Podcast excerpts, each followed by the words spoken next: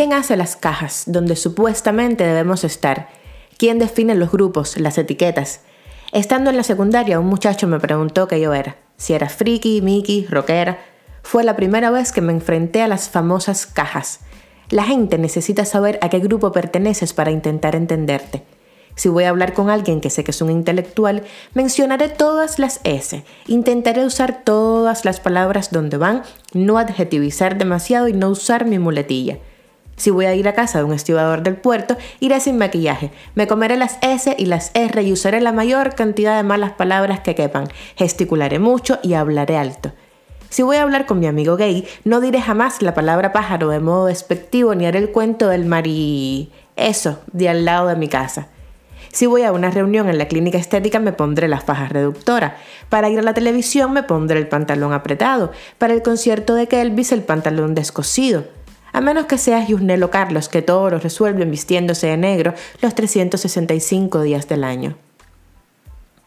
¿Qué dice que soy yo? ¿Qué me describe?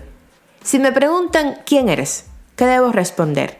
Chiquita, achinada, delgada, de pelo negro, con uñas cortas, o sincera, apasionada, vaga para la cocina, buena amiga, risueña, alegre, o mm, graduada de producción del Instituto Superior de Arte de La Habana, Cuba, hace ya 13 años, emigrante hace 9, hija de Maritza y de Juan, de Obatalayo Chung, vecina de la calle 13 del Southwest. ¿Quién soy? ¿Quién soy para los demás? ¿Cómo me ven? ¿Dentro de qué caja me ponen? ¿Depende de las cajas que tengan los demás?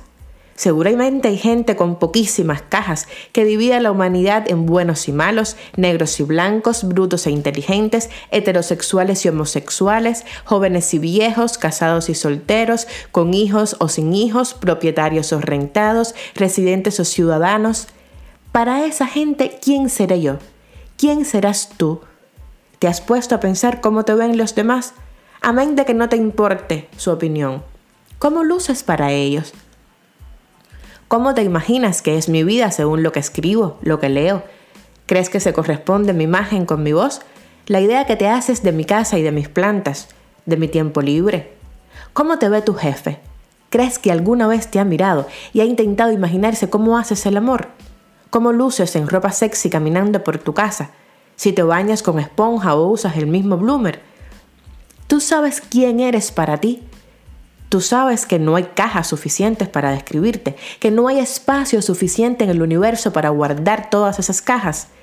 Tú sabes que si te metes dentro de etiquetas vas a estar cambiando todo el tiempo de ellas.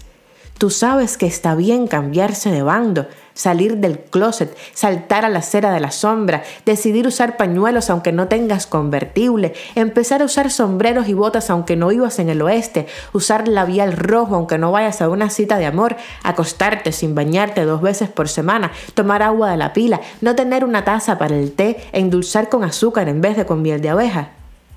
Que nadie intente decirte dónde vas en qué sección te corresponde, cómo y cuándo, dónde y por qué. Tú eres un ser maravilloso que no puede estar encerrado en gavetas por departamento. Tú eres un alma libre que merece ir y venir e irse de nuevo. Defiende tu vuelo a punta de dientes y ten un feliz día, una feliz vida.